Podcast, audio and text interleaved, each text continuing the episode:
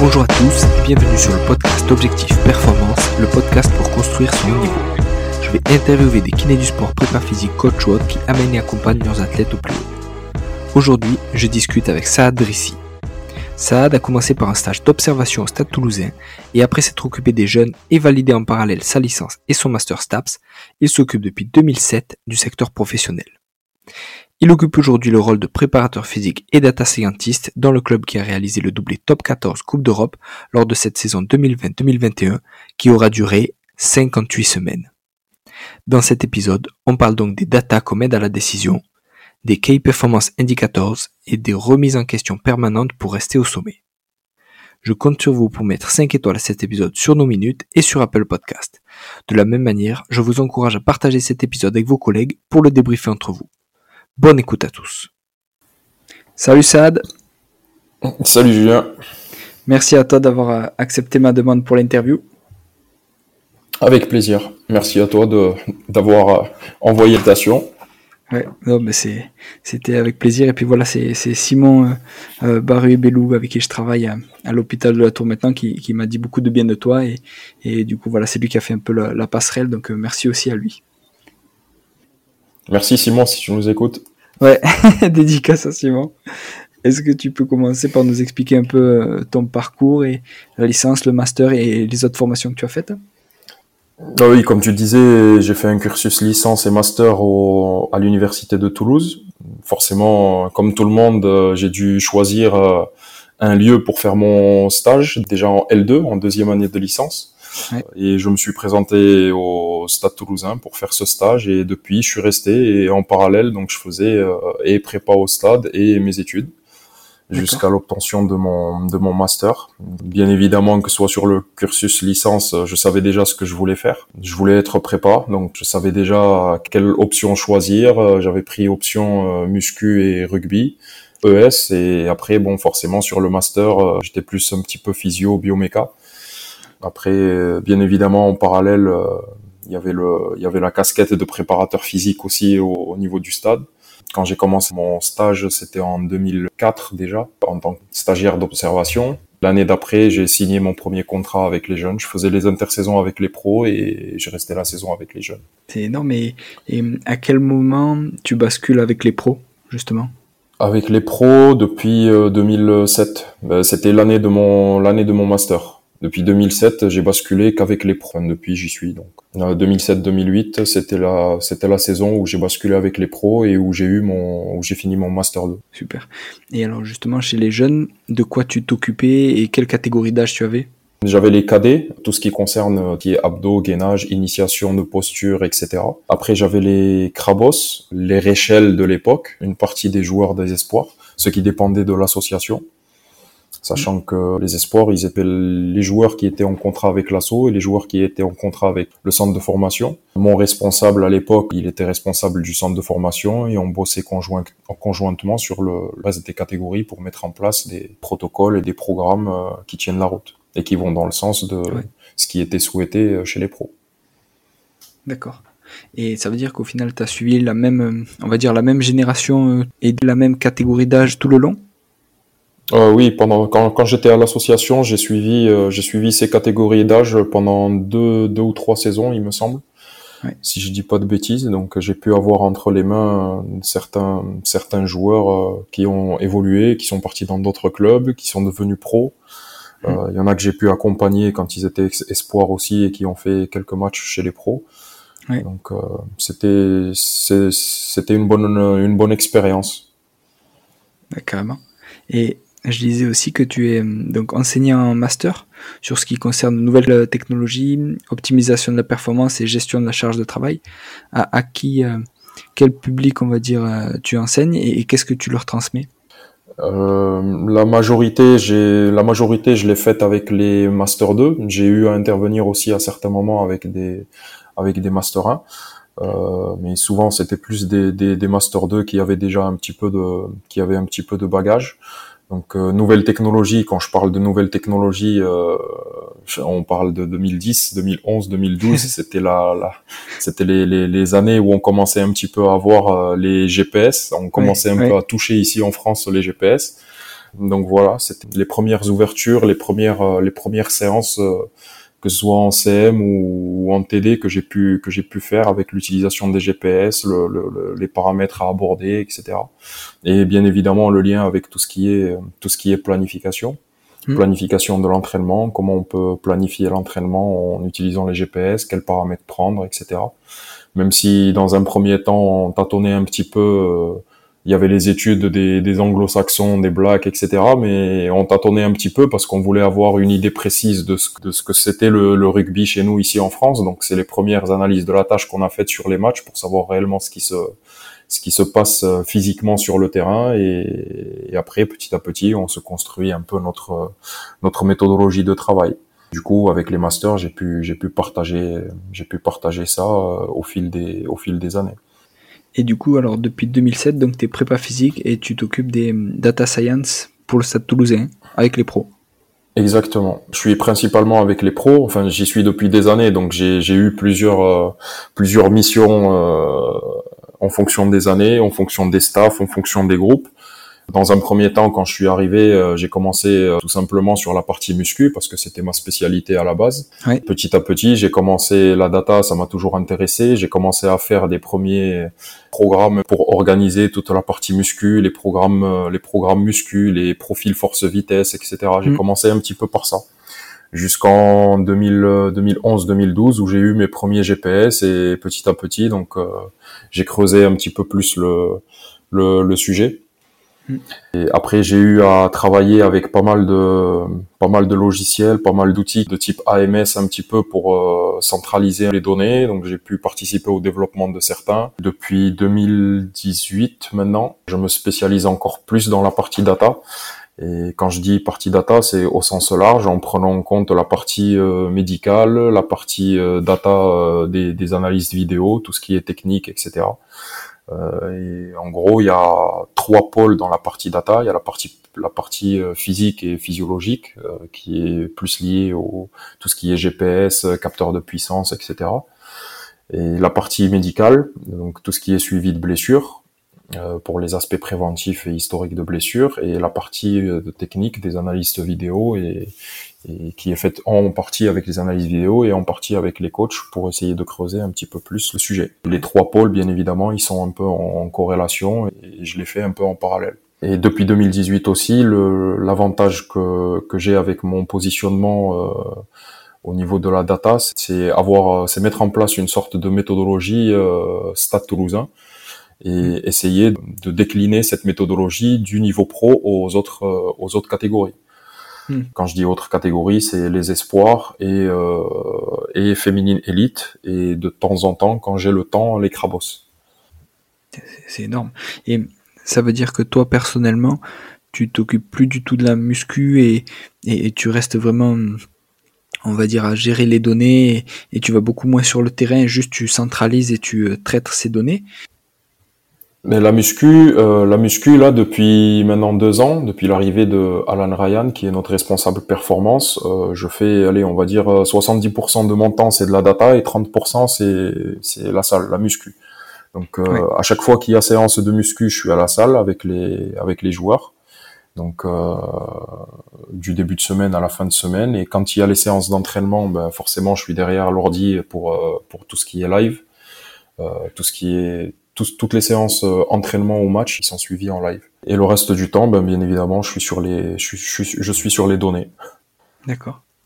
Et justement sur la data sur les pros, euh, il y a d'autres personnes qui bossent avec toi, tu vois, pour, pour centraliser. Qui c'est qui t'envoie euh, les autres données, le médical, tout ça Qui c'est qui te l'envoie? Est-ce qu'il y en a un qui est responsable, on va dire, des datas du médical et qui te l'envoie et toi qui traites? Un pareil pour la technique et un sur mm. tout ce qui est, on va dire, prépa physique et tout ce qui est physio non, sur la, la, partie médicale, je récupère directement les, les datas auprès de, du médecin. Donc, euh, bien évidemment, je les, je, je, les retravaille de manière à, à respecter un peu le, le, secret médical pour ne pas rentrer dans les dans le détail euh, du diagnostic, etc., en respectant la volonté de notre responsable médical, Philippe Isard. Donc je reste, je reste de manière très basique sur le type de blessure, euh, le membre, quand est-ce que ça s'est passé, juste des stats un peu euh, basiques pour ne pas rentrer dans tous les détails. Mais avec ces stats déjà, on peut faire pas mal, pas mal de choses sur le quand on a le l'ensemble des données de d'une saison ou du jour sur un ensemble des saisons. Euh, après sur la partie technique, là en l'occurrence c'est les analyses vidéo qui traitent toutes les données match euh, qui découpent euh, à leur façon. Je sais qu'il y en a d'autres, il y a d'autres analystes vidéo qui euh, qui se servent de, de de stats qui sont déjà faites, de grosses structures qui font déjà des, des découpages, mm. etc., qui produisent des stats. Nous, chez nous, on utilise les deux. On a des fournisseurs et on produit nous aussi notre notre data technique. On a un gros pôle d'analyse vidéo qui travaille euh, tous les jours euh, et sur les matchs et sur le et sur les entraînements. Donc euh, et je mm. récupère du coup toutes leurs données et je les retraite pour les basculer sur notre base de données et sur les, les rapports que, que j'ai pu créer avec les coachs. Justement, ces rapports, à qui tu les présentes Est-ce que tu mixes ces trois informations? Par exemple, pour un joueur, tu, tu mixes du médical, de la technique et, et, du physique et tu fais un, on va dire un compte rendu sur ce joueur à tout le staff euh, médical, euh, technique et, prépa physique, ou, est-ce que tu fais, on va dire, euh, un dézoom entre guillemets sur toute l'équipe et avec des formes générales des joueurs et tu restes, j'allais dire collectif, mais tu restes sur tous ces joueurs plutôt que des zooms particuliers où tu as toutes les données des joueurs? Ben, il y a les deux, il y a les deux. Le, mon boulot, c'est aussi un petit peu de, de, de, de filtrer, de synthétiser l'ensemble des données. Et, bien évidemment, j'ai des rapports un peu collectifs, j'ai des rapports individuels, j'ai des rapports qui mélangent, comme tu disais, euh, l'ensemble des datas du joueur pour avoir euh, une, une visibilité euh, globale sur sur le, le joueur, son positionnement, qu'est-ce qu'il fait rugbystiquement, qu'est-ce qu'il fait physiquement, qu'est-ce qu'il qu'est-ce qu'il a eu comme blessure. Euh, j'ai des rapports SP pour euh, la partie technique, j'ai des rapports pour euh, tout ce qui est réhab aussi, réathlé, mm. individuel et collectif. J'ai des rapports d'entraînement, les rapports de match. Il y a, y a beaucoup de choses. Il y a des rapports de match où on mélange et les datas techniques et les datas GPS physiques. Il y a des rapports de match qui concernent que l'évolution des datas techniques d'un match à l'autre. Tout dépend du contexte et des questions que j'ai de la part des de la part des pôles. Et justement sur euh, ce rapport euh, individuel du joueur, à quoi, en gros, à quoi ça vous sert? Est-ce que vous arrivez à prévenir son, à prévenir, enfin, à anticiper son pic de forme et de dire, ben voilà, vu comme il est là, on a ses données de l'année dernière, euh, on a vu qu'il était avec un pic à cette, à ce moment-là et qu'il a maintenu, j'en sais rien, tant de temps. là, on sent qu'il approche aussi de son pic et qu'il pourra le maintenir. Euh, par exemple, comment on fait pour qu'il le maintienne plus longtemps ou, ou euh, est-ce qu'au contraire on, le coupe pour prévenir la blessure ou, des trucs comme ça? Après, par, par expérience, la notion de pic, euh, elle, a été un petit peu, un petit peu abandonnée vu le, la longueur des saisons. Euh, là, c'est encore plus plus juste parce que la saison, euh, il y a 58 semaines jusqu'à la finale depuis qu'on a commencé. On a bossé 58 semaines en tout. Donc, euh, ça laisse imaginer le temps de, ouais, le, le, temps de, le nombre de séances, le temps de préparation, etc. C'est c'est hallucinant. Déjà c'était mm. complexe, alors que là, c'est c'est encore plus complexe. Donc, parler de pic, c'est compliqué. Euh, prévoir un pic, euh, c'est compliqué. Je pense même que c'est, ça serait une erreur de prévoir un pic à un moment vu la longueur de la saison. Euh, l'objectif, il est simple, c'est d'essayer de prendre les matchs les uns après les autres et d'avoir un résultat positif à chaque fois. Quand je dis résultat positif, c'est perf positif, c'est pas mm. forcément une victoire. On peut perdre des matchs mais, et avoir un, un bon contenu, mais voilà, ce qu'on recherche, c'est vraiment le, la performance d'une semaine à l'autre. Hmm. Donc euh, on parle pas forcément de pics. Ça arrive qu'à certains moments il y a des joueurs qui sont qui sont sur des pics de forme, mais on ne les arrête pas forcément. La data, elle est là pour euh, pour être euh, une aide à la décision. En aucun cas, parce hmm. qu'il y a des chiffres rouges sur un rapport d'un joueur, on va le sortir de la séance d'entraînement ou du match euh, pour dire on va prévenir les blessures. je pense que c'est pas dans notre façon de de voir les choses. C'est pas dans ma façon de voir les choses ou de voir la performance.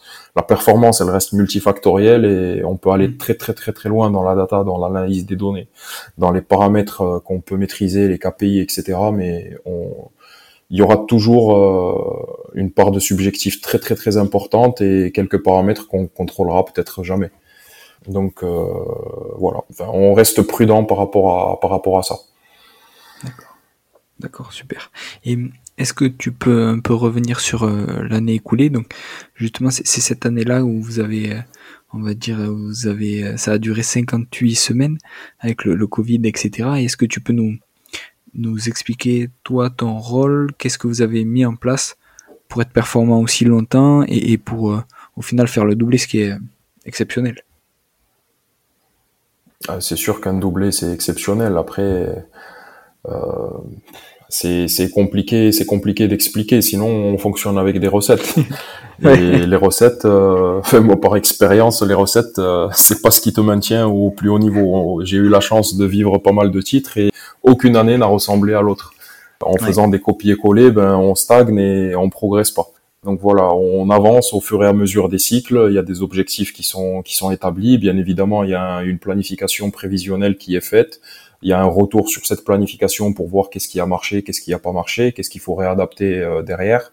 Euh, enfin, il y a, y, a, y a beaucoup de choses qui, qui ont été faites et après, euh, enfin nous en tout cas sur notre façon de faire, c'est essayer d'éviter tout simplement le, le, le copier-coller. C'est pas parce que ça a marché euh, il y a deux semaines que ça remarchera cette semaine et c'est pas ce qui a marché l'année dernière ou l'année d'avant que forcément ça remarchera cette année on va dire c'est notre façon c'est notre façon de voir les choses. Moi perso j'ai toujours fonctionné comme ça et les collègues de travail aussi. Il n'y a pas forcément de modèle euh, préétabli.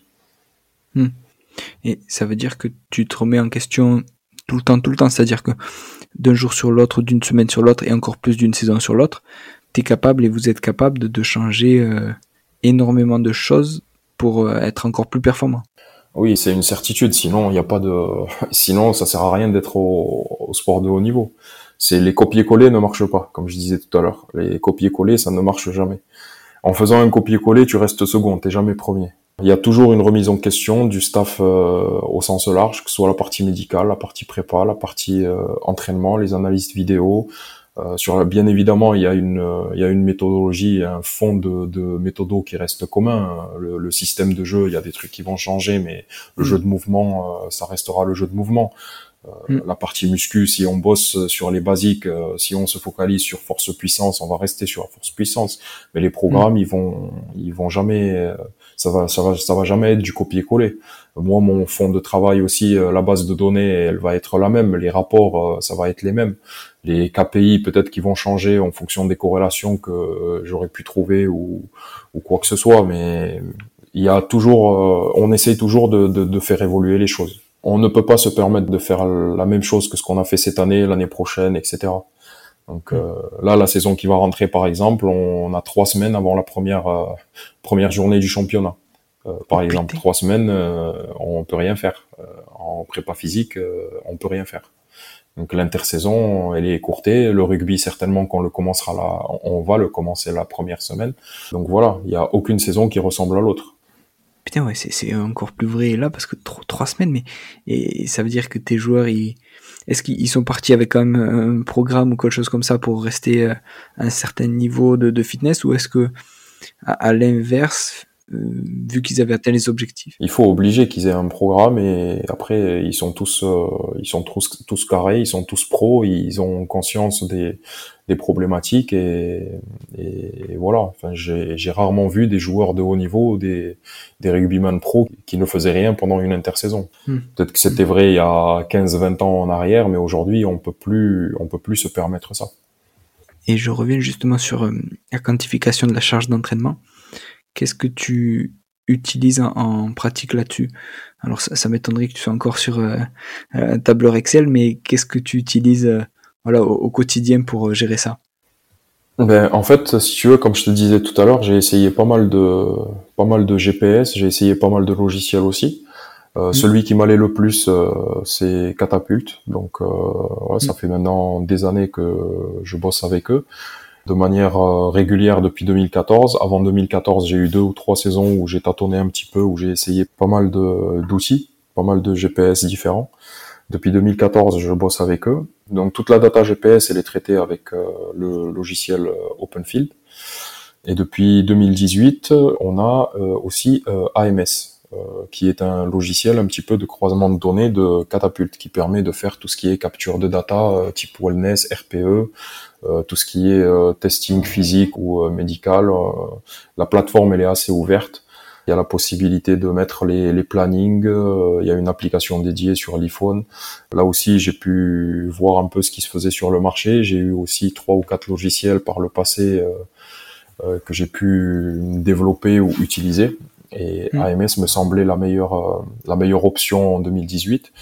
Donc euh, aujourd'hui, évidemment, ça a changé un petit peu parce que, comme je disais tout à l'heure, il faut un petit peu faire évoluer les évoluer les choses dans le bon sens. On a eu un gros projet de mutualisation de data performance de la part de la ligue Fédé et les clubs pro. Donc on s'est dirigé justement vers Catapult. Maintenant, tous les clubs pro sont équipés de Catapult. Et la grosse problématique qui, qui s'est posée à moi, c'est que admettons, euh, on aurait Catapult aurait perdu le, le lead dessus, euh, j'aurais perdu tout ce que j'ai fait avec Catapult. Donc euh, que ce soit les rapports que j'ai pu créer, tout le travail que j'ai pu faire, de développement que j'ai pu faire sur la plateforme d'AMS, etc. donc c'était galère.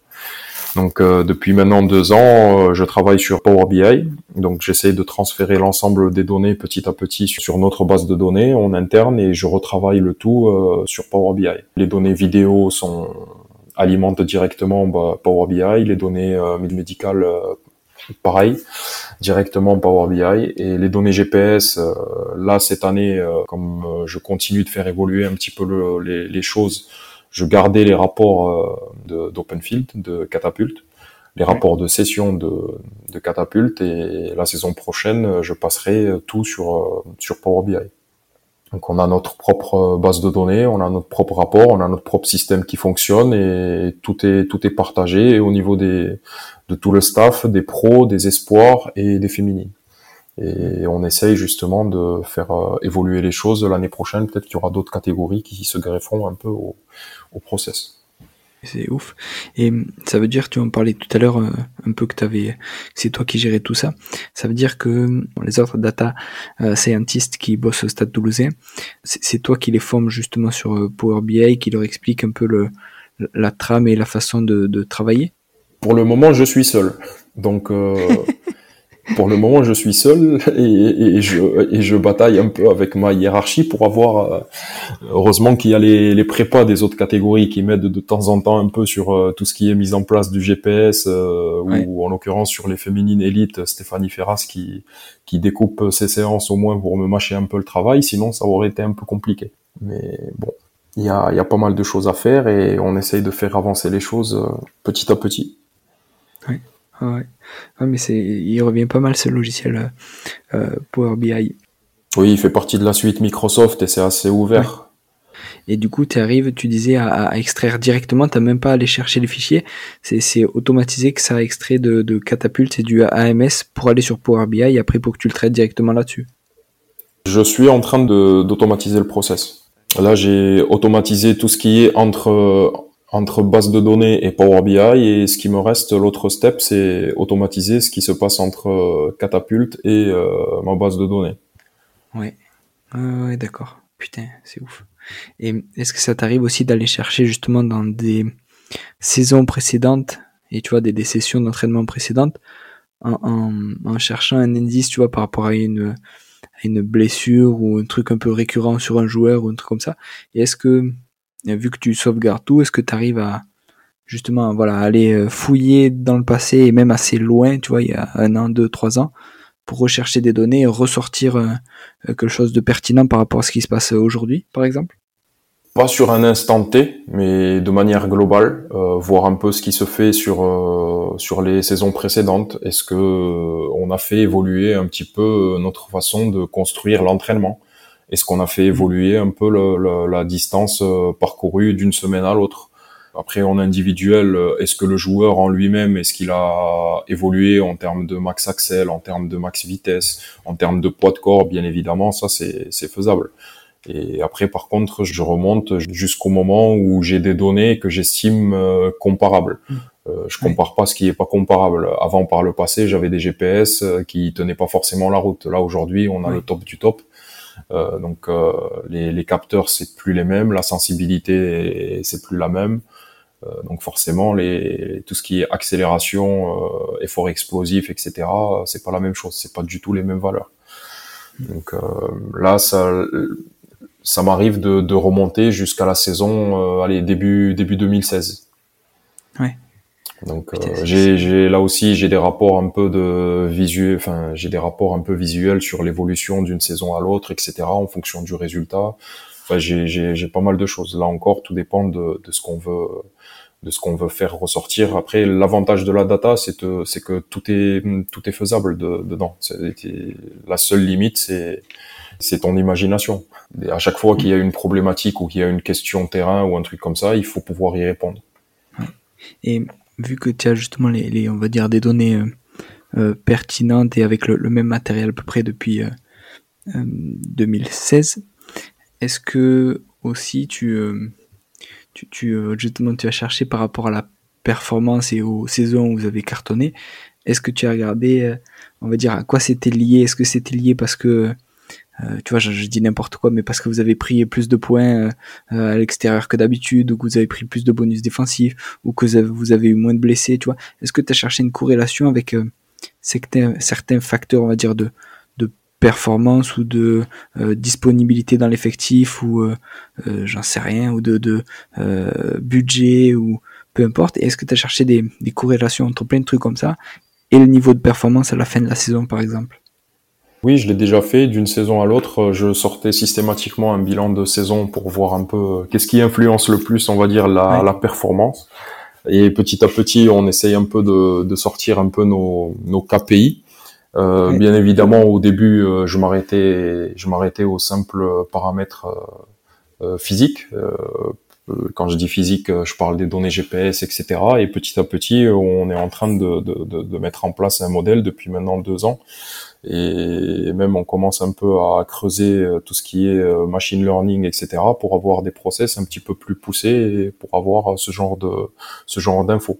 Des corrélations proprement dites entre paramètres euh, paramètres X physique et Y technique. Donc, faut pas oublier, comme je disais tout à l'heure, qu'on est qu'on est qu'on est en, au rugby. c'est le rugby qui prime et c'est la data technique qui prime. Donc on peut parler de distance, vitesse max, sprint, etc. Si c'est pas corrélé aux paramètres rugby, euh, c'est du pipeau. Donc euh, on n'est plus sur de, de, la stat descriptive, à dire juste euh, juste l'entraînement, il a duré 60 minutes et on a fait 4000 mètres. ça ça ça ça s'arrête pas ça, ça, ça s'arrête pas juste à ça.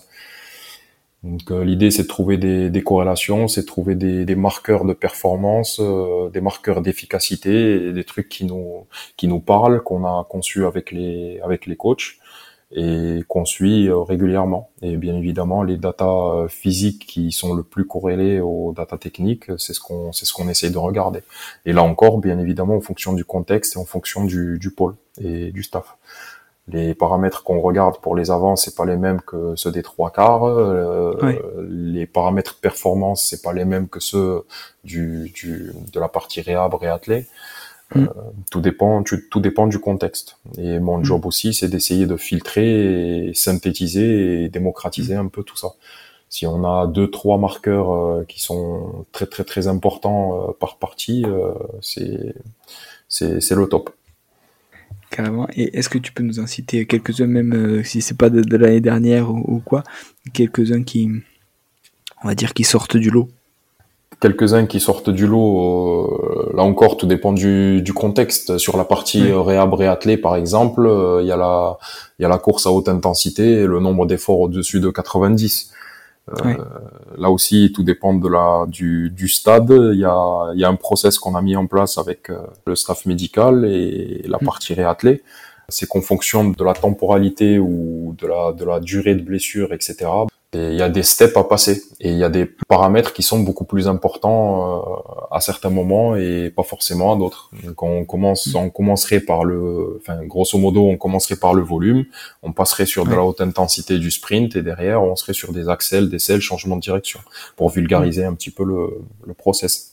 Après, euh, différence entre avant et trois quarts, euh, ça c'est du classique. Euh, les trois quarts, autant tu vas voir sur l'accélération, le max axel et, et tu vas voir aussi un petit peu pour les, le triangle de fond, tu vas voir un peu de, le pic de vitesse, euh, distance en sprint, etc.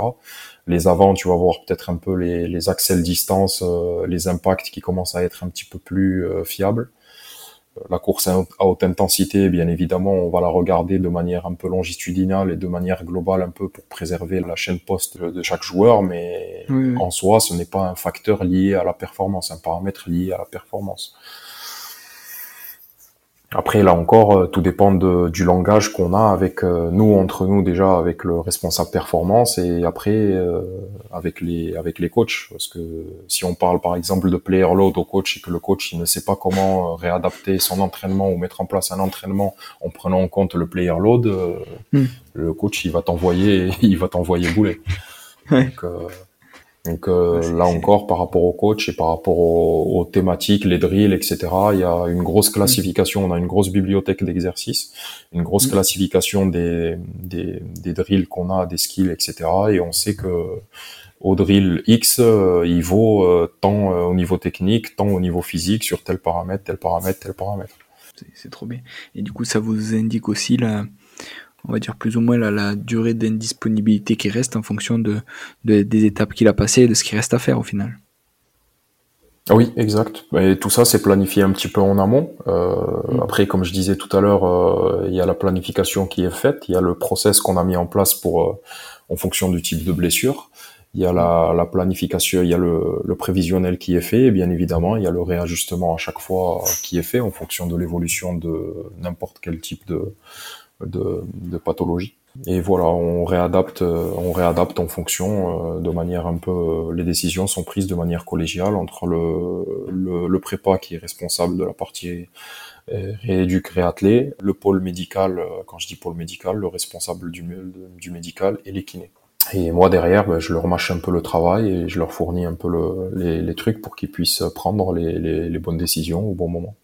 Et ça veut dire que euh, comment je pourrais dire ça? Est-ce que physiquement tu traînes entre guillemets euh, tout le temps avec eux et euh, à, voir comment ils bossent et à dire ben voilà ah ben là tu fais ça mais avec telle data que j'ai sorti de ça ben peut-être c'est un peu trop tôt ou trop risqué ou, ou est-ce que c'est beaucoup plus on va dire carré entre guillemets et est-ce que vous avez un point tous les jours de, 15 minutes de 7h à 7h15 pour faire le point sur sur ce qui est ressorti sur on va dire tes rapports et sur euh, vers là où il faut tendre quoi. Après, l'avantage, l'avantage que j'ai, c'est que justement, j'ai cette double casquette de, de, prépa terrain et, de responsable data. Donc forcément, je, je, connais les problématiques terrain, je sais ce qu'il faut faire pour euh, développer ou pas telle ou telle, telle filière ou travailler sur tel ou tel secteur, parce que j'ai pu faire pas mal de choses sur mon parcours et par rapport à mon expérience. Donc mon boulot, c'est aussi de synthétiser les rapports et de faire en sorte que le rapport, euh, dès le premier regard, puisse te parler, qu'on passe le moins de temps à essayer de comprendre les chiffres, etc. S'il y a un truc sur le rapport, que si la personne ne comprend pas, c'est simple, c'est que j'ai pas bien fait mon boulot. Donc euh, voilà, ça n'empêche pas bien évidemment la discussion, ça n'empêche pas les échanges. J'ai un premier échange qui est fait déjà avec le prépa qui gère la séance, et après c'est mm. lui qui fait le lien avec euh, la partie médecin. Le médecin, il a accès bien évidemment à mes rapports, je lui partage aussi mes rapports. Et si mmh. c'est le kiné qui prend euh, dans les premiers, les premiers instants de la blessure, à ce moment-là, bien évidemment, j'échange avec lui euh, dans un premier temps. Mmh. De la même manière que les échanges euh, qui sont faits sur la partie performance du groupe en manière, de manière un peu plus globale avec notre responsable performance. Et pareil sur la partie rugby aussi, sur le retour de, de trucs rugby. Après, le but, c'est pas de faire de, la réunion pour faire de la réunion, mais essayer d'avoir les, les, infos utiles pour euh, prendre les décisions rapidement et, et agir surtout. Et justement, alors sur euh, juste, je reviens sur les rapports. On a beaucoup parlé du staff euh, technique, staff médical et, les prépas physiques. Mais est-ce que tu organises et on va dire tu transmets des rapports aussi aux joueurs? Est-ce que eux ils sont demandeurs?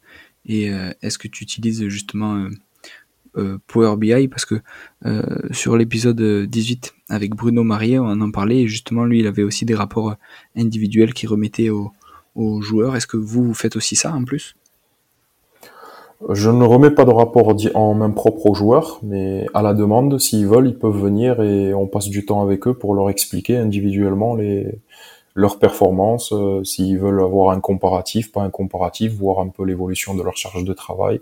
Ça, il n'y a aucun souci, les, les datas leur appartiennent et, et au contraire, euh, l'idée, c'est tout simplement de les responsabiliser. Et ce qui nous intéresse, c'est au contraire, c'est qu'ils viennent pour poser des questions. Euh, donner les rapports perso, je l'ai déjà fait.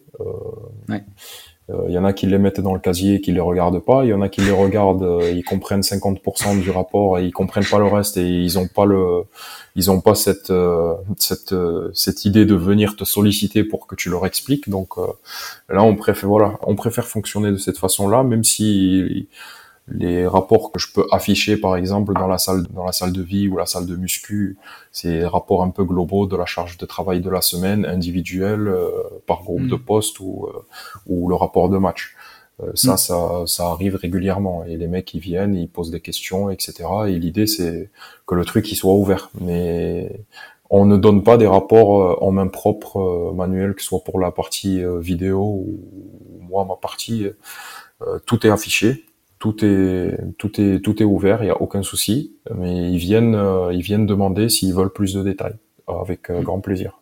On vient sur aussi une autre partie de ton boulot où tu, on va dire tu as une activité de veille sur les nouveaux protocoles d'entraînement. Euh, qu'est-ce que tu regardes? Quel pays tu regardes? Quel sport? S'il y a d'autres sports que le rugby, tu, tu regardes justement là-dessus sur ce qui se fait ben, je, je, regarde, je regarde pas mal un peu l'ensemble des, des, des, nouvelles publiées, un petit peu comme tout le monde, pour me tenir un peu, pour me tenir un petit peu à la page. Après, euh, vu le, la période de Covid que nous sommes en train mm. de vivre, il y a pas mal de, le gros avantage, c'est qu'il y a pas mal d'échanges, pas mal de webinaires, pas mal de séminaires un petit peu partout. Il y a pas mal de, de regroupements de trucs et c'est le, le gros avantage. Donc ça, ça, ça permet un petit peu de de, de, de, revoir un peu quelques bases, de revoir quelques trucs. Et ce qui est intéressant justement, c'est, les échanges qu'il peut y avoir entre, entre des gens de pays un peu différents.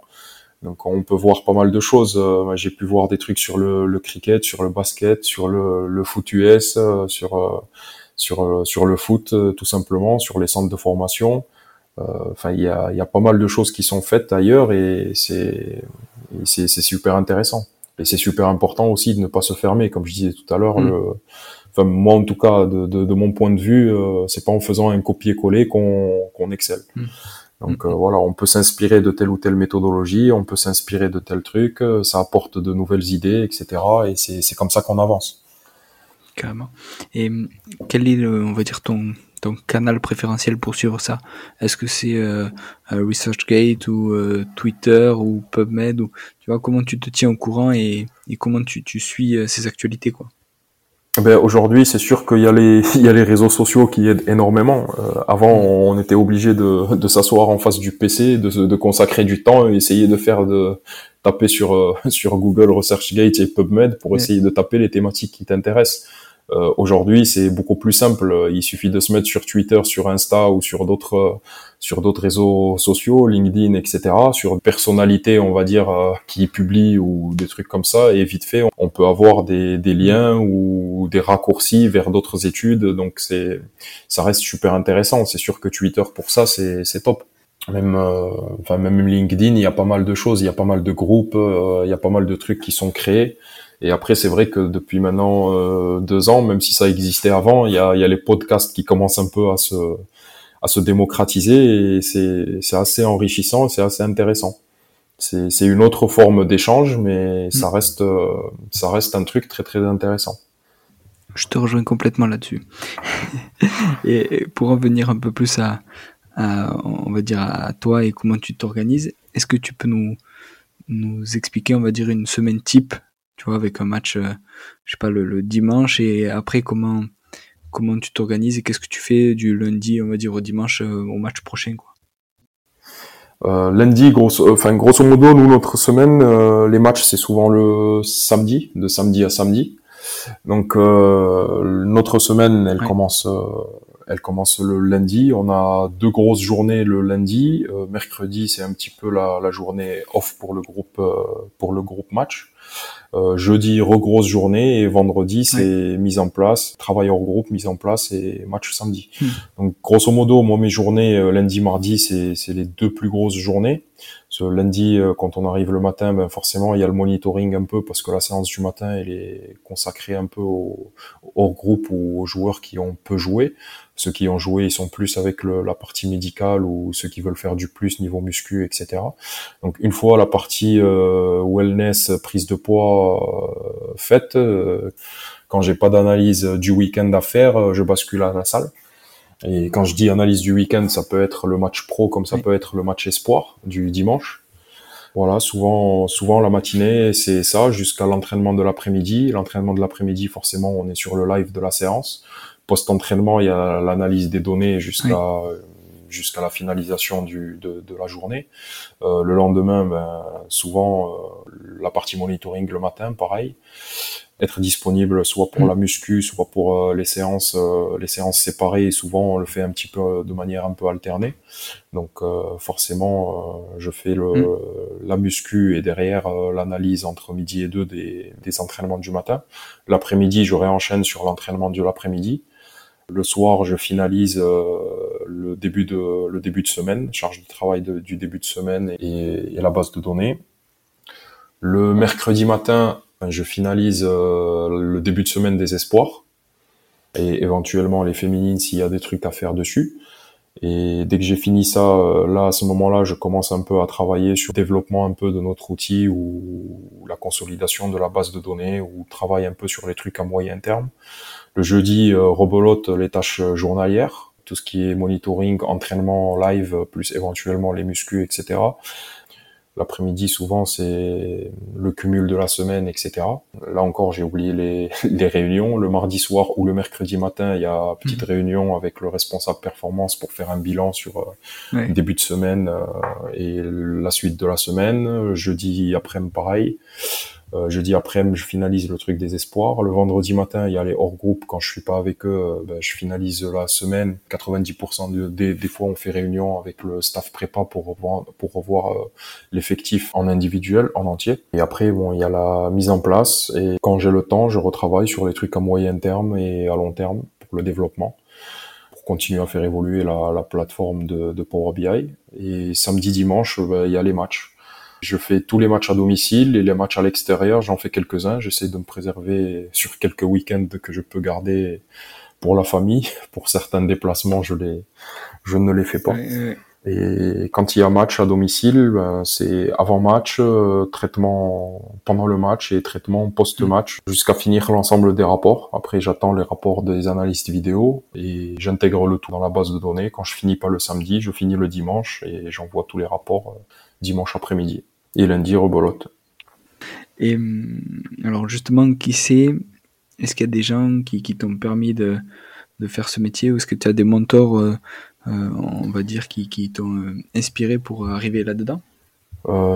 Qui m'ont inspiré, bien évidemment, enfin, c'est, ça dépend des rencontres. Il y a des, il y a des personnes qui te, qui te marquent plus, plus que d'autres. Après, enfin, la personne à laquelle je pense là, à l'instant T, c'est celle qui m'a permis de commencer mon métier, de vivre de, mon métier, c'est Thierry Savio. Euh, Thierry Savio, c'est le préparateur mm. physique qui était en place là. C'est la première personne que j'ai rencontrée parce que quand je suis arrivé au stade, je connaissais pas euh, le stade toulousain, le milieu du rugby, etc. Et quand je discute avec lui euh, pour un entretien, un entretien juste pour construire un peu mon projet professionnel, etc. Ça a de, de suite matché. Et, et après, je lui ai, je, lui ai posé la question tout simplement si je pouvais revenir en tant que stage d'observation pour voir un peu ce qu'il faisait, etc. Et ça a matché comme ça. Donc c'est lui qui m'a un peu permis d'être d'être là, d'avoir mon premier contrat en tant que son assistant. Et après, bon, il y a, y a des personnes, il y a des personnes que tu rencontres par la suite. Il y en a forcément des tonnes. Euh, Didier, Didier Lacroix, j'étais préparateur physique quand il était avec les jeunes, avec les espoirs. Euh, Guy qui m'a permis d'être euh, d'être avec les pros euh, par la suite. ils m'ont tous marqué à un moment ou à un autre. Les médecins de l'époque de l'équipe de l'équipe pro qui m'ont pris parce que qui m'ont pris un peu sous leur sous leurs ailes en, en, plus de de Thierry Savio, Christophe Pratt et Albert Sadaka. Euh, qui m'ont beaucoup marqué, qui m'ont beaucoup appris sur le milieu, parce que quand tu arrives jeune, à 22 ans, tu arrives dans le milieu, tu connais pas forcément le milieu, etc. Il y a pas mal de choses qui doivent être mises en place avant mm. de pouvoir euh, naviguer, on va dire, dans le dans, dans le milieu. C'est pas le milieu du bisounours, des bisounours, mais c'est un milieu passion, c'est un milieu assez complexe, mais c'est c'est c'est un, un métier passion. Et j'ai la chance de vivre dans ce milieu depuis des années. J'ai j'ai eu la chance de vivre avec des grandes des grandes mm. personnalités, de grands monsieur, et et je continue de vivre ça aujourd'hui avec euh, avec le staff actuel, avec Hugo Mola, avec les coachs qui, que que j'ai eu en tant que joueur. Donc euh, je, je je me, je me régale. Hmm. Je me régale et j'espère que ça va continuer. Donc voilà, il y a pas mal de, il y a pas mal de personnes qui, qui m'ont marqué euh, de, de, de, différentes façons à des époques différentes de, de, ma, de ma vie perso et de ma vie pro. Parce que le perso et le pro, ils, ils sont tous les deux mêlés. Il y a aujourd'hui Alan Ryan qui, qui m'a beaucoup aussi apporté de par son expérience euh, à l'étranger. Il a vécu pas mal de, de clubs à l'étranger, etc. Donc euh, là encore, j'ai appris beaucoup de choses avec lui. Et voilà, je pense que euh, il y en aura, il y en aura d'autres, j'espère. Donc, euh, il faut rester dans ce milieu. De toute façon, comme je disais tout à l'heure, il faut rester, il faut rester humble et essayer d'avancer euh, petit à petit, prendre ce qu'il y a à prendre, échanger avec les autres, être un peu curieux et surtout être respectueux et humble. Hmm, c'est clair. Et en termes de livres qui concernent la performance ou d'autres, et en termes de livres qui t'ont marqué, est-ce que tu peux nous en citer? Je suis pas très fan de livres. Enfin, j'en ai lu, j'en ai lu quelques-uns, mais je suis plus, euh, je recherche plus des, tout ce qui est études, etc. Il y en a là actuellement. Je suis plus sur des, des livres de, de, de machine learning, de data science et de stats pures. Avant, par le passé, j'étais plus sur des livres de physio ou de bioméca, plus physio. Par exemple, des classiques comme Wilmore et Costil, je, je, je, je trouvais ça super intéressant leur façon d'aborder euh, les paramètres de l'entraînement et les adaptations liées au type d'effort, etc. Après, euh, comme je disais tout à l'heure, euh, j'essaie de me tenir informé plus avec les avec les études qu'on peut voir, les personnes qui publient. Il y en a d'autres qui publient pas et qui sont encore meilleurs que ceux qui publient. Et ça, c'est encore plus complexe de tomber dessus, mais ça, quelque part, tout dépend de la richesse de ton carnet d'adresses et des personnes que tu connais. Donc euh, voilà, hmm. j'ai la chance de connaître pas mal de, de, de, personnes qui sont intéressantes et qui sont qui sont très très pointues dans leur domaine. Et hmm. j'aime euh, j'aime beaucoup échanger avec ces personnes-là. Top. Et justement, ça pour euh, conclure, s'il y a des gens qui nous écoutent et qui veulent te contacter, est-ce que tu as un, réseau social ou des réseaux sociaux en particulier que, que tu utilises et sur lesquels ils peuvent te contacter? Euh, côté, oui, côté pro, plutôt LinkedIn. Après, euh, les autres, euh, j'y suis, mais je suis pas très, je suis pas très actif dessus. J'essaye de regarder, comme je disais tout à l'heure, euh, sur Twitter pour tout ce qui est études, etc. Mais c'est pas mon dada. Publier les photos, les trucs, c'est, c'est pas mon truc. Après, sur LinkedIn, quand j'ai des trucs intéressants, parce que j'ai pas mal de, j'ai pas mal de demandes, j'ai pas mal de, de, de messages et tout. Quand il y a des trucs qui sont intéressants ou des personnes intéressantes, je prends volontiers, avec grand plaisir. Parfait. Sad, merci encore pour euh, le temps passé à répondre à mes questions. Avec grand plaisir, merci à toi pour l'invitation et merci à Simon aussi. Ouais, grave, c'était top, merci à, lui et, voilà, j'espère à, à, très bientôt en tout cas. À très bientôt. Merci Julien. Salut. Salut. Voilà, merci d'être allé au bout, j'espère que vous êtes régalés. Si vous voulez m'aider, le mieux est de partager cet épisode et le podcast avec vos collègues ou amis et de mettre 5 étoiles sur No Minutes ou Apple Podcast. En tout cas, n'hésitez pas à me contacter directement pour me faire un retour, ça me fait toujours plaisir. Si vous voulez que j'interviewe certaines personnes en particulier, dites-le moi. À très bientôt pour un nouvel épisode.